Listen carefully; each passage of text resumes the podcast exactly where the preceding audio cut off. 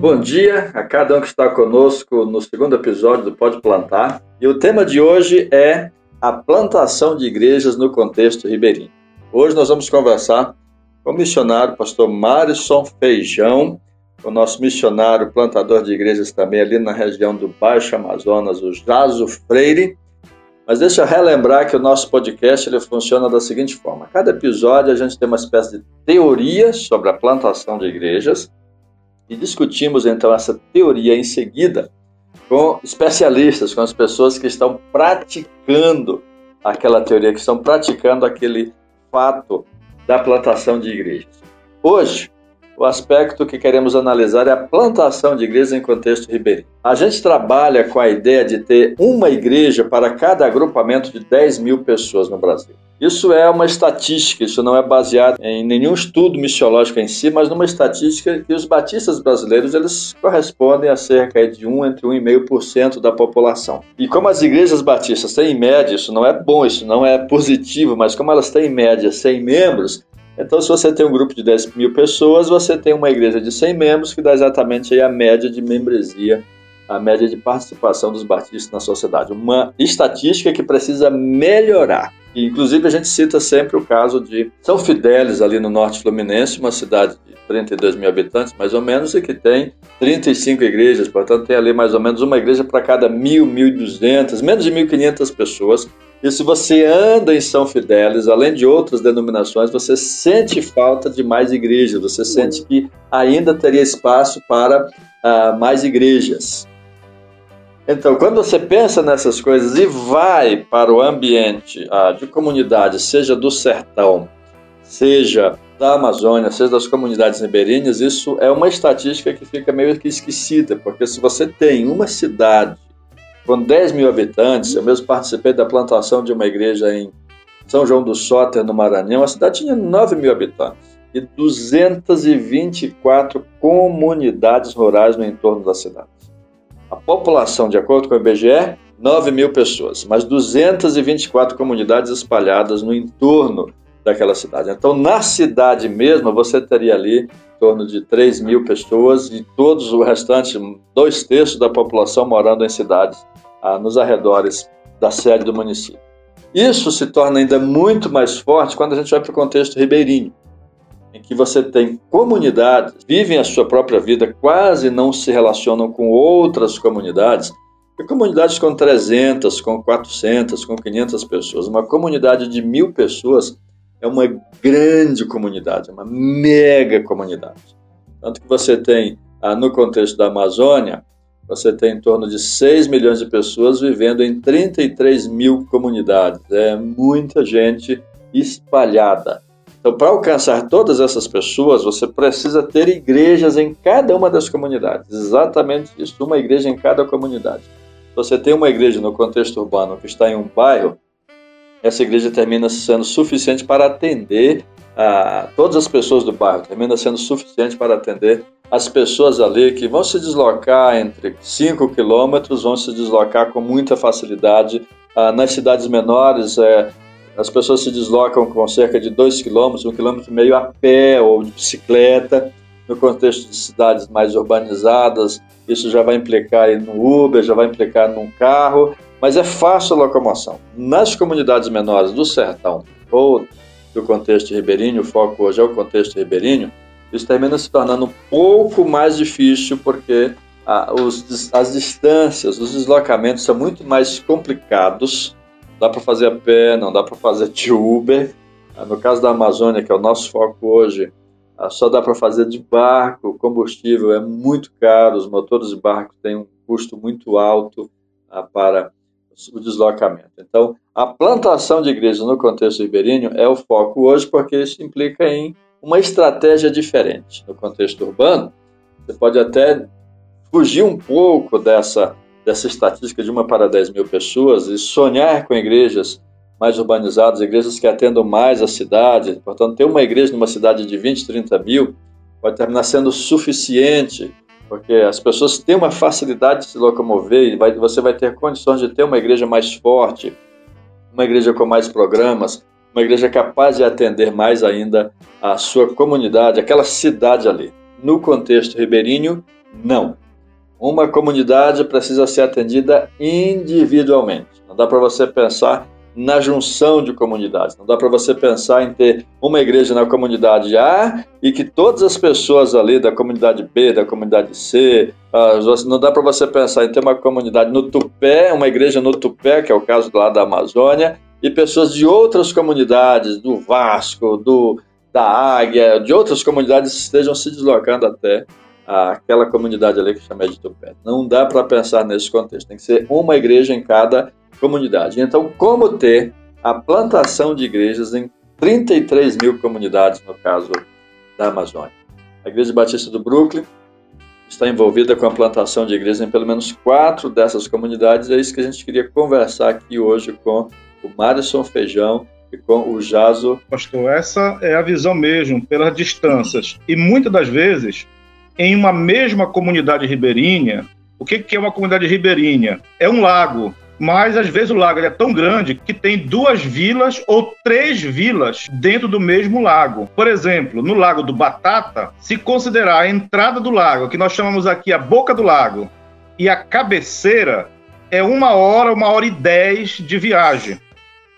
Então lá tem duas vilas, o Batata 1 e o Batata 2. Nós temos duas igrejas.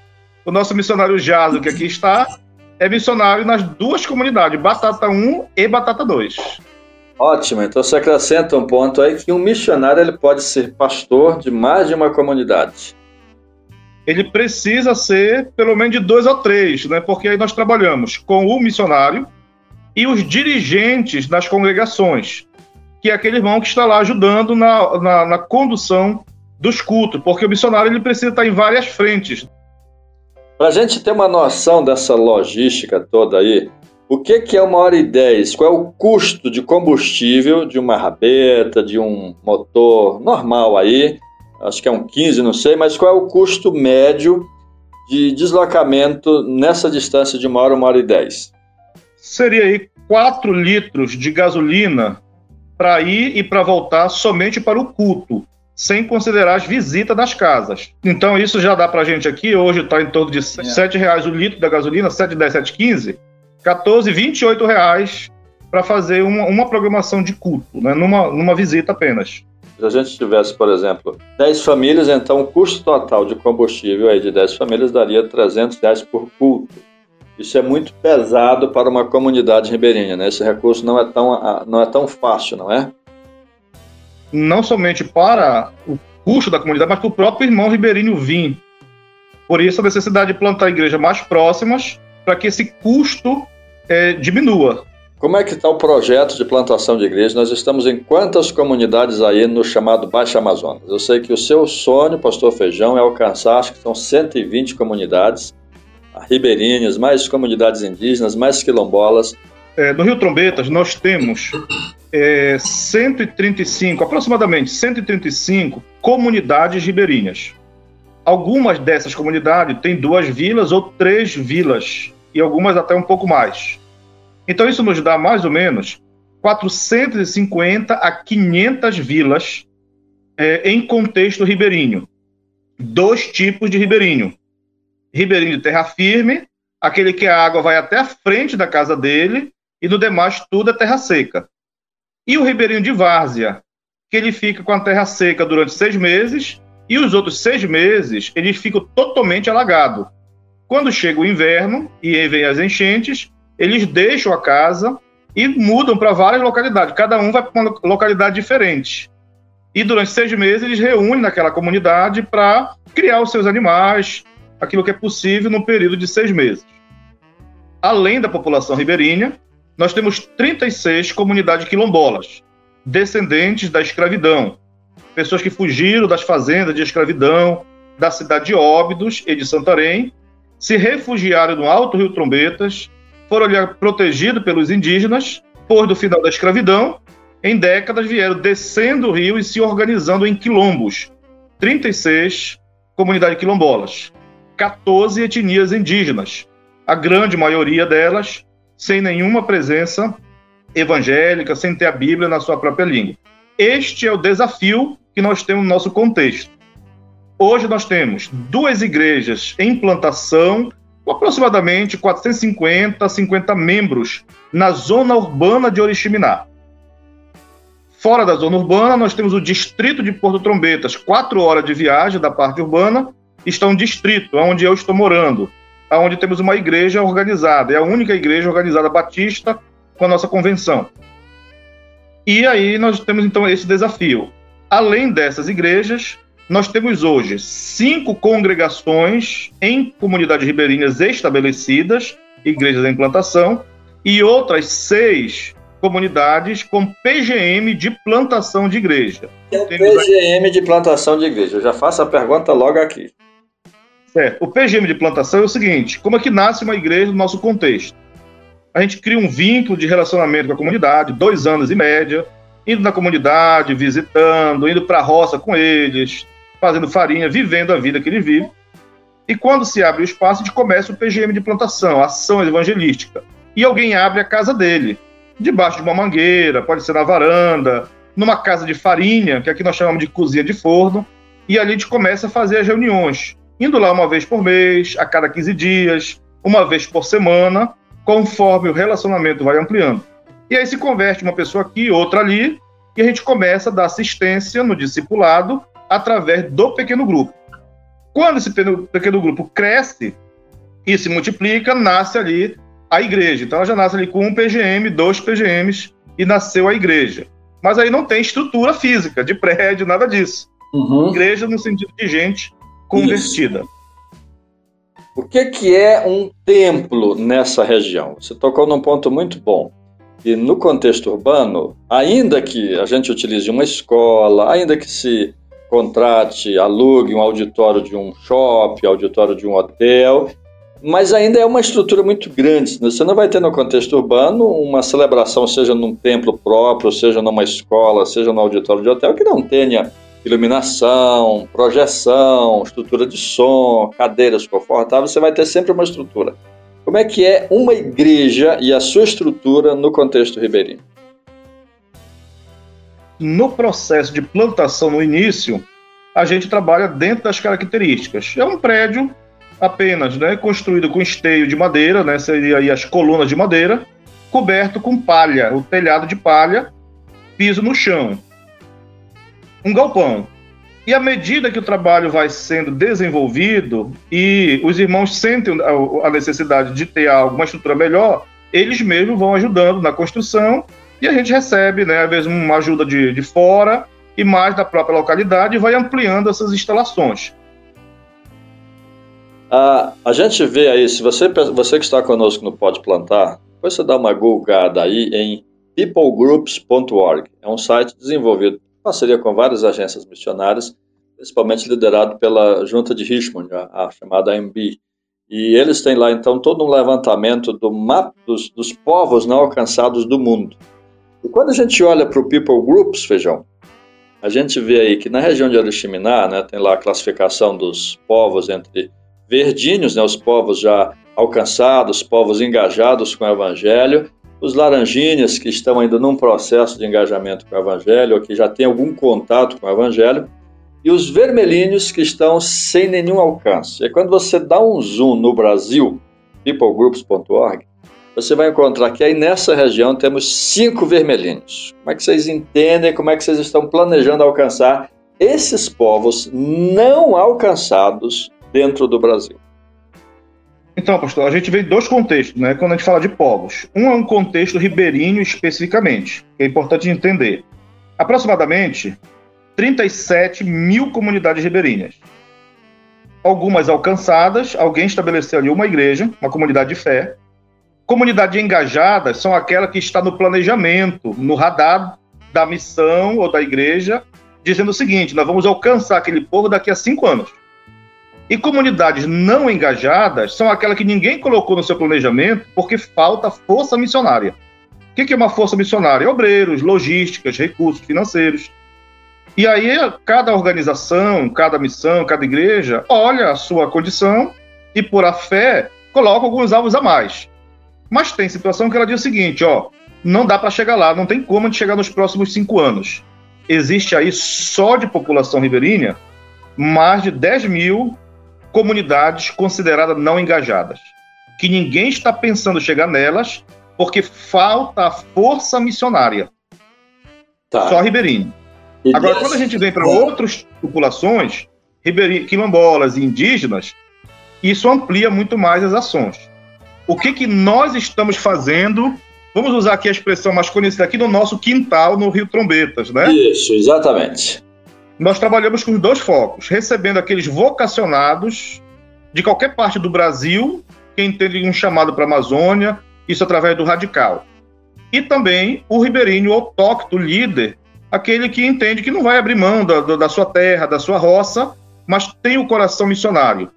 Nós damos para esse missionário, para esse obreiro, uma formação. Então, o objetivo é formar líderes da própria terra para que eles alcancem outras comunidades próximas. Está aqui o Jaso conosco, está lá no Isso. Batata 1, aonde ele nasceu, cresceu, lidera duas congregações, e o nosso missionário Jaso, com alguns irmãos ali da nossa igreja, já estão em contato com outra comunidade, fazendo visita, criando relacionamentos, para que a gente possa, a partir daí, então, alcançar aquela comunidade. Isso só é possível porque o Jaso é da própria localidade. Então ele conhece, conhece a realidade, ele vive também, né, dessa uhum. realidade. Então, investir no obreiro da própria terra, nós entendemos que é uma das estratégias que nos faz avançar nesse contexto. Tem algum plano para os vermelhinhos aí da região, para as comunidades que nessa classificação do People Group está vermelhinha? Então, o plano, pastor, é nós clamarmos ao Senhor da Seara que mande trabalhadores para a sua Seara. Ah, entendi. Não tem como alcançar sem obreiros. E aí nós vamos desafiando os obreiros em todo o Brasil e também na nossa própria terra. Nós precisamos obreiros com uma boa formação teológica, que tenham disposição de morar no contexto amazônico para formar líderes, mentorear no dia a dia e os líderes da própria terra. A formação de líderes é a estratégia. E a gente termina chegando ah, no ponto fundamental da plantação de igreja em contexto ribeirinho, que é a formação de líderes. Não é só lá, não é só no contexto ribeirinho que nós precisamos nos preocupar com a formação de líderes. Em todos os contextos, nós precisamos ter a preocupação, sim, com a formação de líderes. Em todos os contextos. Mas no contexto ribeirinho, no contexto sertanejo, ainda mais nós precisamos ter essa preocupação. Jesus, como foi que você se converteu? Como foi que você ouviu o Evangelho e como é que está sendo essa sua experiência hoje de ser um nativo, ser um autóctone que está alcançando outras comunidades? Eu me converti em 1999 para 2000. Eu senti né, um chamado e desde lá eu comecei já a trabalhar lá na congregação, na igreja, é, dando os primeiros passos ali mesmo na nossa comunidade. Eu fui um dirigente ali no Batata 1, Batata 2, e Deus tem me abençoado, né, com essa visão de continuar a ser crente e poder contribuir com o reino, falando do amor do evangelho. E a gente tem esse desafio de agora, né, com essa visão, uma chama acendeu no coração de implantar, levar o evangelho em outras comunidades. Você está atuando como dirigente, como obreiro, como missionário em quantas comunidades hoje? Hoje, duas. É, é na própria é, comunidade Lago do Batata, que é o Batata 1 e Batata 2. Duas comunidades. E você é aluno desse seminário leigo no Carimum? No Carimum, sim. Como é que são as aulas? O que é que vocês estudam no seminário do Carimum? Como trabalhar para evangelizar, conhecimento da Bíblia sobre como a gente poder alcançar né, outras comunidades. Então, é um ensinamento muito bom, aprendizado bom sobre verdadeira é, igreja e tem só agregar, né? A gente tem desenvolvido com esse é um ensinamento bom que a gente recarrega ali as nossas energias para continuar a obra. Obrigado, Jaso. É bom conversar com você. Deus te abençoe em mais e mais comunidades. Pastor Feijão, queria voltar contigo. Fala aí sobre esse projeto do seminário, quantos alunos, qual é mais ou menos o currículo. Fala mais desse projeto aí do seminário leigo aí no Carimum. Pastor, o... nós temos hoje 33 alunos de comunidades ribeirinhas, indígenas, contexto quilombola e também alguns da parte urbana. nós estendemos agora para a cidade de Óbidos, uh, uma igreja com tem obreiros também, pediu para participar conosco. 33 alunos. O, o curso ele é um curso de oito módulos, quatro anos, e dois módulos por ano, um em cada semestre. Durante dez dias, os alunos ficam reunidos, então, e estudando manhã, tarde e noite. Nesse período, nós estudamos uh, um currículo básico sobre teologia bíblica do Antigo Testamento, do Novo Testamento, as doutrinas básicas da fé cristã, doutrina de Deus, trindade, eclesiologia. Todos os módulos nós focamos em narrativa bíblica, como evangelizar a partir de narrativa bíblica, como pregar com narrativa e como interpretar a Bíblia, hermenêutica, usando narrativa bíblica. Pelo contexto de um nível de escolaridade baixo uh, nos contextos amazônicos, a narrativa acaba sendo uma estratégia uh, mais eficiente né, do que literatura. Uhum. Nós damos para esse aluno, esse aluno ele não tem nenhum custo, ele não tira do bolso dele nenhum valor, ele não paga nenhuma mensalidade. Nós damos para ele, nesse período, toda a alimentação, toda a parte de pedagógica, uma bíblia de estudo, por exemplo, NVI, um, um livro de teologia bíblica, uma teologia sistemática, e vários outros livros de acordo com aquela disciplina. Em cada módulo, são três disciplinas. A gente trabalha uma filosofia, que a gente trabalha uma disciplina com relação à vida do obreiro, a integridade dele, o coração dele, uma disciplina com relação aos estudos dele, a parte da formação teológica, teologia bíblica, teologia sistemática, e uma disciplina com relação ao ministério, o trabalho dele, evangelismo, discipulado, pregação. Além disso, nós organizamos nesse período duas ou três ações evangelísticas. Eles são multiplicados em três, quatro grupos, e cada um vai para uma localidade, uma comunidade, passa um dia ali evangelizando, sendo ali acompanhado pelos professores, pelos mentores.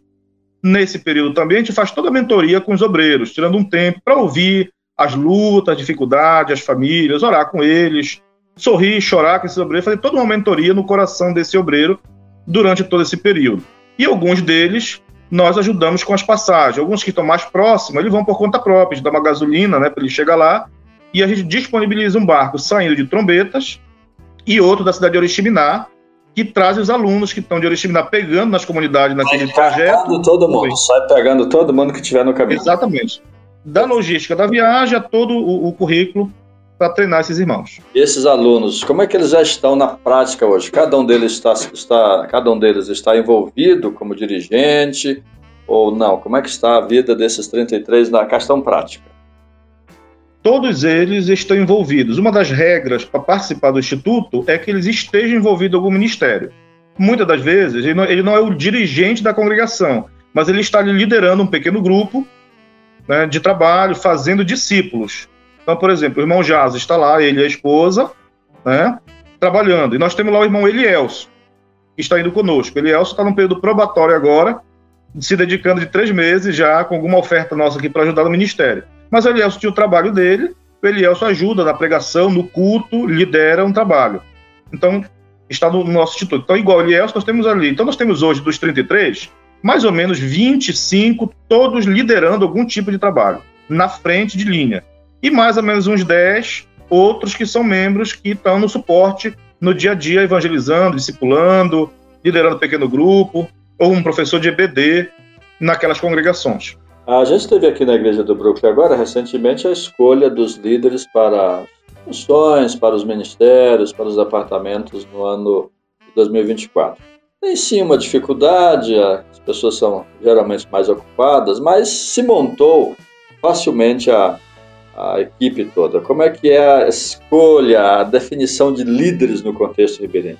Tem sobrando aí, como é que é? Quanto tempo leva entre a evangelização, a conversão, o discipulado, para você ter um líder formado aí no contexto ribeirinho?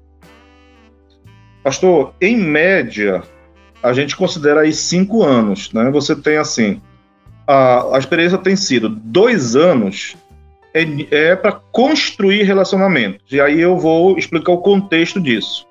O povo amazônico, hoje com internet, com tudo, está numa fase de dizer o seguinte: nós não queremos ser objeto de estudo. Todo mundo quer estudar quem mora na Amazônia. E o, e o, o povo amazônico diz: não, não queremos ser objeto de estudo. Então, com isso, há um sentimento de distanciamento. Quando você chega, ele pergunta: você é aquela pessoa que você aqui fotografado e alguém vai se dar bem em meu nome. E aí nós estamos uhum. falando de várias outras questões fora do contexto de igreja. Isso gera uma dificuldade de aproximação, de relacionamento, de conquistar confiança. Nesse período se conquista, aí entra a questão evangelística, né? o relacionamento discipulador, evangelização. A pessoa aceita Cristo, da partir do momento que ela aceita Cristo, em média, dois anos a gente já está usando, né? Essa pessoa já está envolvida em algum tipo de liderança, em algum nível de liderança. E aí a gente tem pessoas que se convertem com um ano, seis meses, estão liderando um pequeno grupo. E outros que demoram um pouco mais. Aí o procedimento de maturidade é o mesmo contexto. Natureza pecadora é a mesma em todo e qualquer lugar. Maturidade é a mesma coisa, né? Uhum. Em todo e qualquer lugar. Não muda, não muda muita coisa, não. Mas assim, da hora que se converte até a hora que tem uma maturidade para estar envolvido, dois a três anos a gente consegue ter um obreiro pronto para liderar um trabalho. E aí mais dois anos de, mais dois, três anos de, de instituto, então chega essa fase aí que você colocou em torno de cinco anos. De cinco anos, para que a gente possa ter confiança de dizer, você é o dirigente aqui, deixar as coisas lá na mão dele, com tranquilidade, deixando Deus usar. Sabe, meus irmãos, a sensação que eu tenho é de que a gente meio que dormiu em algumas gerações aí, porque tem muito desafio nesse nosso Brasil para ser alcançado, para que a gente possa levar o evangelho em todos os lugares. A sensação que eu tenho é essa de que a igreja meio que adormeceu em determinado período e essas coisas, essas discussões não foram feitas. A gente foi discutir diversas outras coisas, como a prosperidade, dente de ouro e tanta coisa que tomou conta do calendário das igrejas nos últimos 30 anos, mais ou menos, e a plantação de igrejas e a formação de líderes não. E aí toda a nossa cultura humanista, da gente pensar muito no nosso conforto, faz com que a gente chegue nessa realidade, que mesmo tendo até um bom percentual de evangélicos no Brasil, isso não alcança esses contextos, não alcança as comunidades, como a gente está vendo aqui com o nosso querido Feijão nosso querido Jason. Nós vamos ter que caminhar para o encerramento aqui da nossa conversa, Feijão e Jason, e vocês já deixaram aí um ponto para o próximo, para um dos nossos próximos bate-papos, não próximo, mas um dos próximos, que é a questão das narrativas bíblicas. E olha só, só para dar um gostinho de curiosidade sobre esse tema depois. As narrativas bíblicas é o que, Feijão? Explica o que é uma narrativa bíblica. Narrativa bíblica é uma metodologia que nós utilizamos para pregar o evangelho. Pega-se uma história da Bíblia, conta-se aquela história. Literalmente, vez, correto? Literalmente. Você pega ali a história, por exemplo, né? A, a, a, parábola do semeador. Conta a parábola do semeador a primeira vez. Sozinho as pessoas escutam. Na segunda vez, conta novamente a história, já esperando que as pessoas complementem. Numa terceira vez, você vai contando e vai parando e as pessoas vão complementando a história. Repete-se uma quarta vez e as pessoas já vão praticamente contando e o evangelista que já vai agora complementando. Numa quinta vez, isso assim, numa, num espaço de 30, 40 minutos, já são as próprias pessoas contando a história. E aí o evangelista faz algumas perguntas, o que, que chamou a atenção da pessoa, o que, que falou o coração, e elas passam a fazer a aplicação então daquela, daquela, daquela mensagem naquela história bíblica. É o que isso vai dar caldo para um próximo podcast. É que essa narrativa ela não é simplesmente contar como se fosse um resumo da narrativa, é gravar, memorizar palavra por palavra, até as vírgulas e os pontos da história de acordo com a Bíblia. Então você tem a Bíblia em tradição oral, ou a Bíblia numa tradução também pode ser chamada oral, ou seja, a Bíblia ela não está escrita, mas ela está palavra por palavra ah, na mente ah, da, do evangelista e também da comunidade. E, e, isso vai dar um. Não é isso, Feijão? Não é isso? Isso. Com, com o seguinte detalhe: que nós treinamos a nossa equipe contando essa história e o nosso, a nossa equipe aqui ele tem um treinamento que é a grande história da Bíblia. Né?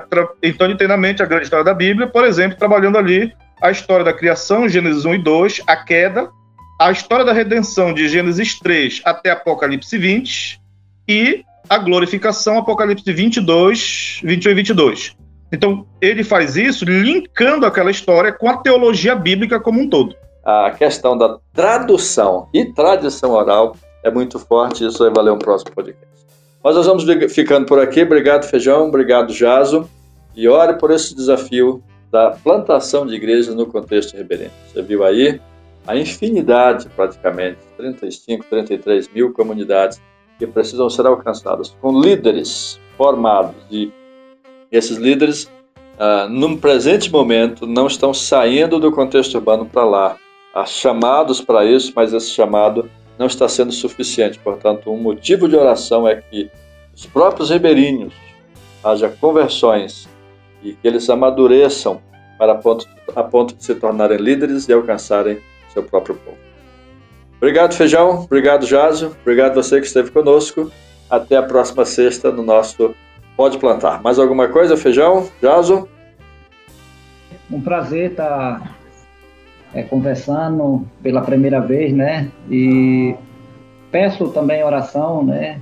Pela minha vida, família e o trabalho ali, que o desafio é grande, para que nós possa continuar a dar continuidade nesse trabalho do Senhor. Amém. Muito obrigado. Até o próximo Pode Plantar.